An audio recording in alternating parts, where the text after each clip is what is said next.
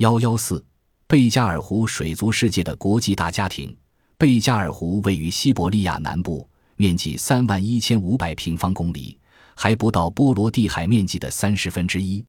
可是，它的蓄水量却超过了波罗的海，是世界最大的淡水库，注水量约占世界淡水总量的十分之一。世界上的一些著名湖泊几乎都是逐年在减少水量，可是它却在逐年增加。湖中生活着一千二百种动物和六百多种植物，有七百多种动物是贝加尔湖的特有种，不少动物还很珍贵。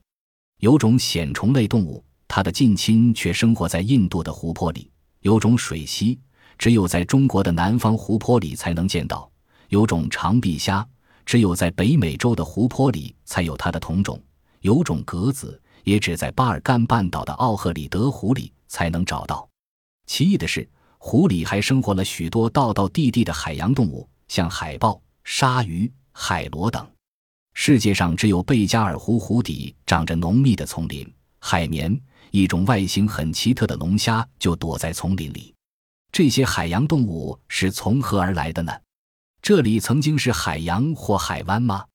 地质学家研究地层后证明，五亿多年来，西伯利亚中部从没有被海洋淹没过。而贝加尔湖形成的年代离现在不过一亿年左右，在这里曾经发生剧烈的地层断裂，有的上升成为高山，有的下降为狭长的洼地，积水成了湖泊。它具有断层湖的主要特征：狭长而深邃。